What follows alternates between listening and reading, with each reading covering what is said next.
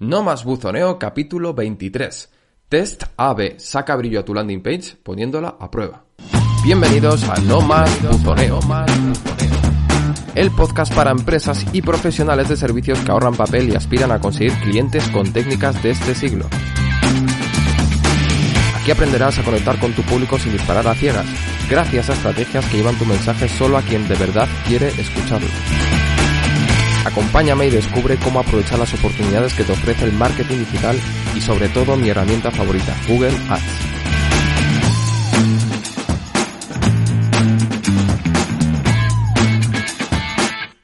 Muy buenas compañeros, ¿qué tal estáis? Si me estáis escuchando por primera vez, me presento, soy Juan Pablo, especialista en Google Ads para prestadores de servicios y la persona que hay detrás del micrófono en este podcast.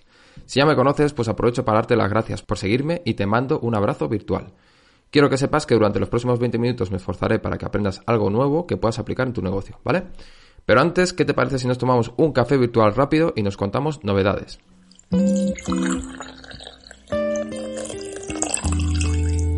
En este café virtual me gustaría hablarte de tres cosas rápidas que a mí personalmente me han permitido trabajar mejor en mi día a día. Para empezar, te voy a hablar de una herramienta que he descubierto, un plugin concretamente, para hacer formularios, que es la caña, que me encanta. Lo segundo, te voy a hablar de una técnica de productividad que utilizo yo. No sé si te he hablado alguna vez de ella, pero yo creo que es interesante repasarlo. Y en tercer lugar, te voy a presentar un artilugio que he comprado que me parece muy interesante para los que trabajamos en casa para que no nos dejemos la espalda y no nos dejemos la salud en el intento de trabajar 8 horas todos los días sentados delante de una pantalla, ¿vale? Venga, pues vamos a ello. Empezamos con la herramienta destacada que te quiero recomendar esta semana. Un plugin para hacer formularios que me encanta que se llama Forminator y que encaja especialmente bien con lo que suelo necesitar de un plugin de formularios, ¿vale? Y es que, como comprenderás, como especialista de Google me toca hacer muchísimas landing pages y una parte troncal de una landing page, como bien conoces, es el tema del formulario de contacto. Entonces, claro, me ha tocado picotear en muchísimas herramientas durante este tiempo, conocerlas bien a fondo, para saber cuál es más práctica, cuál me permite hacer mi trabajo más rápido, cuál me da más opciones también de cara a configurarlo. En definitiva, cuál es la mejor opción, ¿vale? Y esta que te digo concretamente, la verdad es que me ha encantado la de Forminator. No la conocía hasta ahora, la descubrí el otro día por casualidad, fisgoneando un poco el repositorio de plugins de WordPress. Y tengo que decirte que yo creo que ha pasado al primer nivel, que es mi favorita. Me ha hecho olvidar Ninja Fonts, me ha hecho olvidar Gravity Fonts, me ha hecho olvidar prácticamente Caldera Fonts, que hasta ahora era mi ojito derecho en esto de los plugins para formularios. Y tengo que decir que estoy muy contento con ella, ¿vale? ¿Por qué te la recomiendo? Porque me parece tan increíble esta herramienta. Pues porque, por ejemplo, el trabajo de hacer la configuración principal del formulario, que es básicamente establecer los campos que tú quieres poner, que van a tener que rellenar luego los usuarios, es un trabajo súper sencillo. Tú le marcas, yo quiero poner un email, yo quiero poner un nombre, yo quiero poner un mensaje de tal, yo quiero hacer esta pregunta con estos botones de radio. Lo estableces todo, le das al OK y automáticamente te forma ese formulario que obviamente tú luego lo podrás personalizar, pero ya está ese formulario básico creado, ¿vale? Luego le podrás añadir descripciones, le podrás añadir opciones dentro del campo de opciones de radio, lo que quieras. Pero el proceso de poner en marcha el formulario es de lo más sencillo que he conocido yo hasta ahora, ¿vale? Encima es muy amigable, ya te digo, muy intuitivo a la hora de utilizarlo.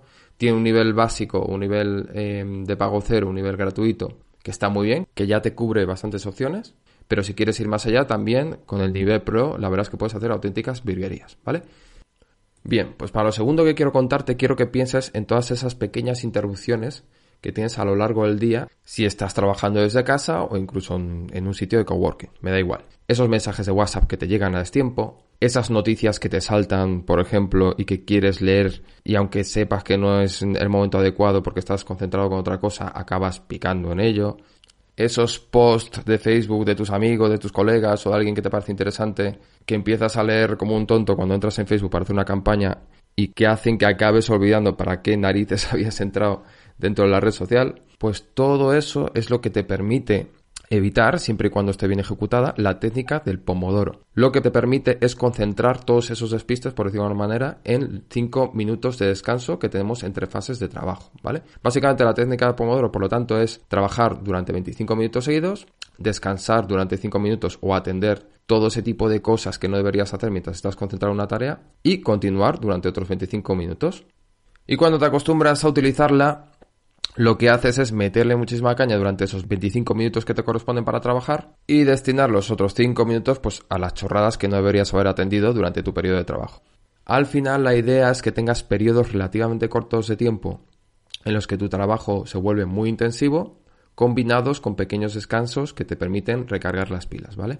Normalmente hay diferentes técnicas a la hora de aplicarla pero normalmente se acumulan cuatro fases de trabajo, es decir, dos horas completas de trabajo con sus respectivos descansos. Se hace un descanso un poquito más grande, que puede ser de media hora, y se vuelve a empezar otra vez el proceso, ¿vale? Yo tengo que decirte que aunque no es la purga de Benito, porque depende también obviamente de que la apliques bien, sí que me ha permitido tener más productividad personal y sobre todo también organizarme mejor en mi día a día porque también lo que hago es asignar una tarea correspondiente a cada uno de esos bloques de media hora y de esta forma también visualizas mejor lo que vas a hacer a lo largo del día y te permite también con el paso del tiempo calcular mejor cuánto tardas aproximadamente en completar ciertas tareas que son rutinarias en tu día a día, ¿vale? Se llama técnica de Pomodoro porque normalmente se hace con un artilugio que tiene forma de tomate, que te cuenta 25 minutos y salta como una especie de alarmita después cuando termina ese periodo. Y para poder aplicarlo en tu actividad profesional, pues hay mil formas de hacerlo, ¿vale? Porque tienes también muchas herramientas online para poder llevarlo a cabo. Yo, por ejemplo, utilizo una herramienta para medir el tiempo que es el Taggle,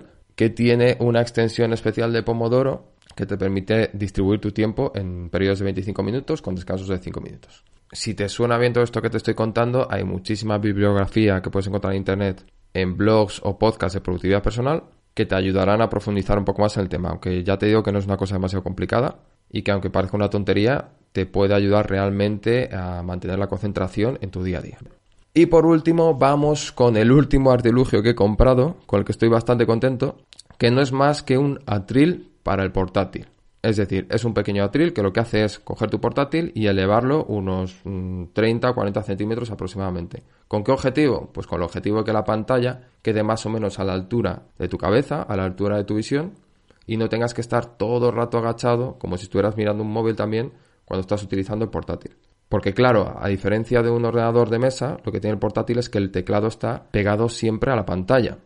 No puedes hacer como con un ordenador de mesa, de poner la pantalla encima de un pequeño soporte para tenerlo más elevado y poner el teclado a la altura donde tienes las manos. Va todo unido, por decirlo así. Y este atril, que te dejaré por si estás interesado en las notas del programa, eleva la pantalla unos 30 o 40 centímetros, como te digo, para superar ese fallo postural al que te obliga el portátil cuando lo estás utilizando. Lo ideal es combinar esta compra con la compra de un teclado que pueda ir enganchado en, un puerto USB de tu portátil para que no sea necesario utilizar el propio teclado del portátil que quedará en un ángulo un poco incómodo a la hora de escribir, ¿vale? Es un artilugio relativamente barato, a mí me ha costado sobre 14, 15 euros, me acuerdo exactamente. Y además es que es una buena inversión, porque si no inviertes en esto, seguramente en unos años tengas que invertir bastante en fisioterapeutas, que cuestan bastante más. Ojalá me hubiera dado cuenta de esto antes, pero bueno, más vale tarde que nunca. Bien, pues dicho todo esto, dame un segundito que voy a apagar el café virtual y nos ponemos con el tema que nos atañe en el capítulo de hoy. En el capítulo de hoy hablaremos de los famosos test AB, una forma sencilla y rápida de mejorar el rendimiento de nuestras landing pages. Reservaré unos minutos para contarte qué elementos de tu landing page puedes poner a prueba y para hablar de las herramientas que puedes usar para implementarlo, ¿vale? Pero antes de empezar con el capítulo te recuerdo que si quieres acelerar tu aprendizaje sobre Google Ads, puedes entrar en juanpabloalonso.com barra regalo y suscribirte. Pasarás a formar parte de mi comunidad de ya más de 600 prestadores de servicios que piensan que el buzoneo tiene menos futuro que Miguel Bosé como ministro de Sanidad. Bueno, ¿y qué conseguirás dejándome tu correo? Pues para empezar te regalaré un ebook gratuito con el que podrás saber si Google Ads es lo que realmente necesitas para vender tus servicios. Pero además te mandaré por email durante los días siguientes cuatro contenidos exclusivos solo para suscriptores con los que aprenderás entre otras cosas cuáles son las claves de una landing page optimizada para conversión, y cómo creé una campaña con la que uno de mis primeros clientes ingresó 150.000 eurazos. Date el capricho y apúntate que hay mucho contenido gratuito esperándote, ¿vale? Ahora sí, empezamos. Cuando creamos nuestra web solemos dedicar mucho tiempo a crear el copy y el diseño, pero cuando terminamos, pues nos olvidamos un poquito de ella, ¿vale? Y hay que tener una cosa clara, el diseño de la web, tanto el copy como la estética, solo debería ser un primer paso una especie de hipótesis que tenemos que confirmar. Este error de dejarnos olvidado la página web es tan habitual que hasta los propios marketers lo cometemos. Porque de alguna forma siempre parece que te hace más ilusión crear cosas nuevas que mejorar las viejas, ¿verdad? Con las campañas, al fin y al cabo, también pasa. Y esto sí que es más preocupante porque estamos pagando con cada visita. Hay que ser conscientes de que por mucho tiempo que dediquemos a crear nuestra landing page y por muy chulas que nos queden, es casi imposible al fin y al cabo que sea perfecta, porque está basada en nuestros conocimientos previos y nuestras opiniones, no en la de los clientes, que es la que importa. Y para eso mismo, precisamente se crean los test AB, para pasar de las creencias a los datos, para olvidarte del yo creo que tal y empezar a entonar el yo sé que esto es así, porque lo he confirmado. Venga, pues ¿qué es exactamente un test AB? Un test AB es un experimento realizado durante un tiempo determinado en el que comparamos el rendimiento de una página de nuestra web, normalmente una landing page o una página de venta, con el de una versión alternativa de esa misma página. Esta versión alternativa puede ser idéntica con un pequeño cambio o puede ser bastante diferente como veremos un poquito más adelante en el capítulo, ¿vale? El rendimiento lo mediremos a través de un indicador o una variable concreta que decidiremos antes de empezar con el test. Normalmente este indicador, esta KPI o como quieras llamarlo, será el porcentaje de usuarios que rellenan el formulario, pero podría ser la duración media de la sesión o cualquier otra cosa que se te ocurra. Destinaremos parte del tráfico a la página original en esta prueba y parte a la versión alternativa. Normalmente es un 50-50, ¿vale? Un 50-50, pero puedes quedarte en un 20, en un 10, si lo prefieres, lo que quieras. Al finalizar el experimento se mide cuál de las dos versiones ha conseguido mayor rendimiento y en teoría, y ahí está la gracia del test AB, se deja en funcionamiento esa versión a partir de ese momento. Bueno, ¿y qué necesitamos para crear un test AB? Pues para empezar necesitarás tráfico suficiente en tu página web como para que tenga sentido montarlo. Cuantas más visitas tengas, más datos vas a acumular y más relevante estadísticamente será este test, ¿vale? Dicho de otra forma, te podrás fiar más de que los resultados son concluyentes cuantos más datos tengas. Por eso, estos test AB es más normal que se lleven a cabo por parte de las empresas o por parte de los marketers cuando hay una campaña de por medio, ¿vale? Porque además de estar jugándose una mayor inversión y que sea más interesante comprobar lo que está rindiendo mejor y lo que está rindiendo peor, se aseguran de que tendrán muchas más visitas que las que tienen normalmente. También necesitarás, por otro lado, tiempo. Vamos, que tendrás que controlar en parte esa ansia o esa impaciencia natural que nos sale a todos cuando queremos comprobar algo que, nos importa, algo que nos parece interesante. Al menos debes mantenerlo durante una semana, aunque es verdad que hay bastante debate sobre esto, para detectar posibles tendencias semanales. Por ejemplo, Podría pasar que una versión funcione peor a diario y de repente el fin de semana, sin embargo, supera a la otra. Y por eso mismo no podemos precipitarnos a la hora de elegir un campeón dentro de las dos versiones de la landing page que hemos puesto a prueba. Vale, y dicho esto, también es importante que sepas que como mínimo necesitarás mantenerlo el tiempo necesario para que los resultados tengan una buena significancia estadística. Y ahora explicaremos un poco más adelante qué es esto, este palabra, la significancia estadística, ¿vale? Para terminar, necesitarás tener una herramienta para poder montarlo. Y dependiendo de cuál uses, necesitarás también crear el objetivo que vas a medir, que como dijimos antes, pueden ser los contactos conseguidos o los formularios completados. Pero bueno, no te preocupes que más adelante volveremos sobre este tema. Vale, y después de explicarte todo esto, quizás te estés haciendo una pregunta, y si no, te la voy a generar yo en la cabeza, que es la siguiente. ¿Debemos testar la página entera, la landing page entera o solo uno de sus elementos? Y esta es una de las grandes preguntas que tienes que hacer antes de plantear un test ¿vale? ¿Qué crees que será más interesante? ¿Que la versión alternativa solo cambies el color del botón de la CTA? ¿O, por ejemplo, poner la página patas arriba y hacer 150 cambios y prácticamente que parezca otra? Pues no es tan sencillo porque las dos opciones tienen sus pros y tienen sus contras. Por un lado, con grandes cambios, la mejora de rendimiento puede ser mayor que con cambios quirúrgicos. Pero hacerlo de esta forma tiene una desventaja, que no sabrás cuál de todos esos cambios está funcionando, ¿vale? Por poner un ejemplo, puede que uno de los cambios de todos los que has hecho genere un aumento del 80% en la tasa de conversión y otro, sin embargo, incluso la esté bajando un 10%. Claro, llevando a cabo los dos a la vez, sigues mejorando la tasa de conversión, pero no tienes ni idea de dónde viene esa mejora y seguro que preferirías saber cuál de esos cambios está funcionando y cuál es el que te perjudica. Pero entonces, ¿cómo decidimos qué hacer? Mi consejo es que mires el tráfico que estás generando en tu landing page, ¿vale? Si tienes poco tráfico en tu landing page, lo aconsejable desde mi punto de vista es que hagas una página alternativa en la que haya varios cambios a la vez. ¿Por qué? Porque si tienes que ir probando uno a uno cada detalle de la landing page, tardarás demasiado tiempo en sacar conclusiones y en ver resultados, ¿vale? seguramente te frustrarás y te olvidarás de los test AB hasta el 2023. Yo creo que en esta situación es preferible testar una landing con cambios de calado y cuando detectes una versión que funcione mejor que la original, ya pasarte a los test AB más quirúrgicos, más de detalle, ¿vale? En cambio, si tienes mucho tráfico, es mejor desde mi punto de vista hacer un test A-B con un solo cambio, porque seguramente en muy poco tiempo podrás comprobar si el cambio funciona y pasar al siguiente. De esta manera podrás ir haciendo también cambios de forma más controlada, porque sabrás exactamente de dónde viene la mejora de rendimiento.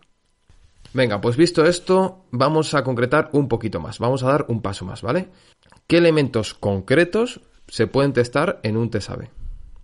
Pues vamos a dividir lo primero los elementos que vamos a testar entre cambios de calado, como decíamos antes, y cambios más bien quirúrgicos, cambios de pequeños detalles. Los cambios de calado que podemos testar que me parecen más interesantes son los siguientes. Lo primero, la extensión de la landing page. A veces interesa hacerla más corta, sobre todo para servicios de bajo coste y que son previsibles, es decir, que el cliente potencial sabe perfectamente cómo funciona el servicio, y otras veces interesa hacerlas más largas, principalmente en los casos en los que los servicios son más complejos y que tienen un mayor coste. En todo caso, esto como no lo sabemos a ciencia cierta, simplemente nos movemos en el mundo de las suposiciones, siempre es bueno testarlo, ¿vale? Segundo cambio importante de calado que podemos hacer en la versión alternativa de nuestro test AB. Pues cambiar el copy de la landing page. Podemos, por ejemplo, probar con diferentes fórmulas de copy. Y bueno, si quieres algún día lo hablaremos en el podcast, pero entre las más famosas, para que te vayas informando, pueden estar la fórmula AIDA, que son las siglas de atención, interés, deseo y acción, o la fórmula PAS, que son las siglas de problema, agitación, solución. Y por último, otro cambio interesante de calado podría ser cambiar la estrategia de captación. Por ejemplo, puedes probar si es mejor poner un formulario para que el usuario solicite un presupuesto o es preferible que el usuario utilice ese formulario para agendar una llamada, para poder ampliar la información de tu servicio, ¿vale? Bueno, por otro lado, los cambios quirúrgicos que podemos poner a prueba, la verdad es que son muchísimos, pero te pongo los ejemplos más típicos. Podrían ser, por ejemplo, cambiar el titular principal de la landing page o lo que solemos llamar también la propuesta de valor. Podría ser también cambiar la imagen de cabecera, Podríamos cambiar el texto concreto de los botones de la CTA, es decir, a diferencia de los cambios de calado de los que estamos hablando antes, en este caso no cambiaríamos la estrategia de captación ni el objetivo que tiene el formulario, sino simplemente el mensajito que ponemos tanto en la CTA como el propio botón del formulario. O por último, este es muy típico, seguro que lo has escuchado muchas veces, el cambiar el color de los botones, ¿vale? Porque a veces es verdad, aunque pueda parecer una tontería, que simplemente cambiar el color de esos botones y ponerle, por ejemplo, un color que contraste más con el resto de tu página, sí que puede significar incluso mejoras de un 20-30%, ¿vale? Bueno, pues después de haber tomado esas decisiones y haber puesto en marcha el test, ¿cómo interpretamos los resultados? Y también, por otro lado, ¿cómo sabemos cuándo hemos acabado, entre comillas, o, o cuándo podemos concluir ese test y ya sacar las conclusiones correspondientes. Pues para saber si la opción A o la opción B son las ganadoras, es decir, nos darán mejores resultados de ahora en adelante, tendremos que recurrir a la significancia estadística. Bien, ¿de qué va esto? Pues vamos a poner un ejemplo sencillo para ir entendiendo un poco el concepto. Imagínate que te encargan una encuesta para saber si en Madrid la gente es más del Atleti o es más del Real Madrid. Si después de preguntar a 10 personas, 4 te dicen que son más del Atleti y 6 te dicen que son más de la Real, ¿tú crees que ya podrías afirmar que Madrid es merengue? No, ¿verdad? Seguramente necesitarías manejar muchos más datos para hacer esa afirmación sin miedo a equivocarte. Y esa seguridad, a la hora de sacar conclusiones, te la da precisamente esta medida, lo que acabamos de hablar, la significancia estadística que no es más que un indicador en forma de porcentaje que te dice la probabilidad que tienes de equivocarte o de acertar cuando haces una afirmación basada en datos estadísticos. Bien, pues hay cierto consenso en que para escoger una opción ganadora en un test A-B debemos tener al menos un 90% de significancia estadística, aunque también es verdad que hay algunos expertos que recomiendan llevarla hasta el 95%. En cualquier caso, para llegar a ese escenario necesitaremos o bien un resultado clarísimo en el caso de tener pocos datos o haber acumulado pocas visitas, o en el caso de que el resultado sea ajustado, que no sea tan claro cuál de las dos es la ganadora, será necesario acumular muchos más datos, ¿vale? Dicho esto, entonces, ¿cuándo paramos nuestro test AB? Pues seguramente, como habrás entendido ya, cuando alcanzamos ese nivel de significancia, de un 90 o 95%, como prefieras. Si quieres estar más seguro, pues llega hasta el 95%. Pero bueno, no te preocupes que no hace falta que cojas la calculadora y tú calcules este porcentaje porque hay muchas calculadoras virtuales que te ayudan con esta tarea. Además, la mayoría de herramientas de test AB ya incluyen esa significancia estadística en sus analíticas. Incluso alguna de ellas declaran el campeón sin que tú tengas que hacer nada, ¿vale? Pero bueno, por si acaso, por si fueras a utilizar una herramienta que no te da la posibilidad de medir la significancia estadística, te voy a dejar las notas del programa un par de páginas donde puedes calcularla, ¿vale? Bien, pues vamos ya con el tema de las herramientas para hacer test AB. Bueno, pues lo primero que tienes que saber sobre este tema es que hay diferentes formas de crear tus test AB. utilizando un CMS como WordPress, utilizando tecnología de terceros como puede ser, por ejemplo, Google Optimize, como lo vamos a ver ahora. Yo te voy a contar las que conozco, ¿vale? Pero seguramente habrá otras cuantas más. La primera forma de hacerlo, en caso de que la landing page sea parte de una campaña de Google Ads, es hacer un test AB desde la propia plataforma de publicidad de Google. Esto se puede hacer a través de una sección que no todo el mundo conoce que se llama borradores y experimentos. En realidad, además de poder testar la propia landing page, puedes testar eh, otros aspectos de la campaña, como por ejemplo pueden ser la estrategia de puja. Es decir, es una herramienta más completa que vale para testar más aspectos de tu campaña, no solo la propia landing page, ¿vale? En realidad, esta forma de hacer test AB, eh, aunque yo la he utilizado en alguna ocasión, no es muy recomendable para hacerlos, porque date cuenta que cualquier cambio que hagas en la campaña original lo tendrás que realizar o lo tendrás que replicar también en el experimento para no alterar las estadísticas. Esto de alguna forma te obliga a multiplicar el trabajo y que no sea tan práctico como otras formas de hacerlo, ¿vale? Vamos a ver la segunda. La segunda es hacerlo a través de un plugin. Hay muchos en el mercado, pero el más conocido quizás es Nelio AB Testing. Si usas WordPress y no quieres complicarte demasiado la vida con otras alternativas, pues es una buena forma de hacerlo. La verdad es que yo apenas lo he usado, pero hay gente muy contenta con el rendimiento de este tipo de plugins, cuya única pega, por lo menos en el caso de Nelio Testabe, es que tienen un modelo de suscripción mensual y te tocará pagar aproximadamente, no me acuerdo exactamente la cifra, pero unos 30 euros mensuales. La tercera sería hacerlo a través de la plantilla que estés usando. Por ponerte un ejemplo, en Divi se puede. Aunque sé que no en todas se puede, pero a veces cuando una plantilla es premium y es bastante potente, pues te incluye este tipo de funcionalidades, ¿vale? En el caso de Divi, primero escoges un bloque de la landing page, creas uno alternativo a ese mismo bloque y luego defines el objetivo del test. Por ejemplo, medir cuántas veces el usuario hace clic en el botón de la CTA que tienes un poquito más abajo. Esta forma de hacerlo es bastante interesante, pero el problema, entre comillas, es que su analítica, la analítica que tiene Divi, por ejemplo, no es tan potente como la última opción que te voy a presentar, que es mi favorita. Vamos con esa cuarta opción que sería Google Optimize. La verdad es que estoy enamorado de esa alternativa porque es súper sencilla de usar, se integra de lujo con Analytics y para empezar a crear test solo tienes que meter el código de Optimize en tu web y configurarlo de una forma súper intuitiva. Tienes disponibles tres tipos de test o experiencias, como lo llaman ellos. Una sería la prueba AB, que es la que hemos estado hablando durante todo este episodio, la prueba multivariable y la prueba de redirección. La primera, la prueba AB, es la recomendada para hacer cambios quirúrgicos sobre la base de tu landing original. Te saltará un editor, que la verdad es que es una maravilla, súper intuitivo y sencillo de usar, con el que podrás cambiar y añadir textos y diseños, como si fuera la misma interfaz que puede utilizar un constructor de páginas web, ¿vale? El segundo tipo de test que decíamos, que es la prueba multivariable, es como un test AB, pero creando más versiones alternativas. No se quedaría solo en una versión A y una versión B, sino que habría una C, una D o las que quieras, ¿vale?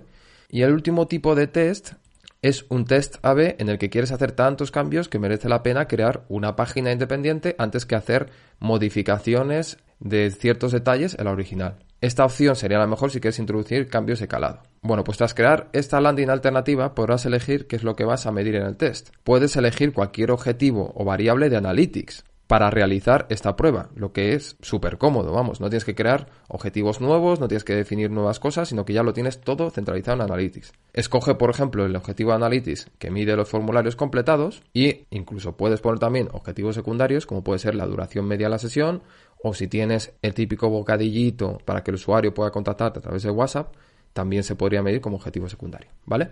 Bueno, pues este podcast no da para más, ya nos hemos extendido bastante. Espero que incorpores estos tests AB en tu actividad habitual. Hacerlo a través de Google Optimize, si lo intentas comprobar, la verdad es que es súper cómodo.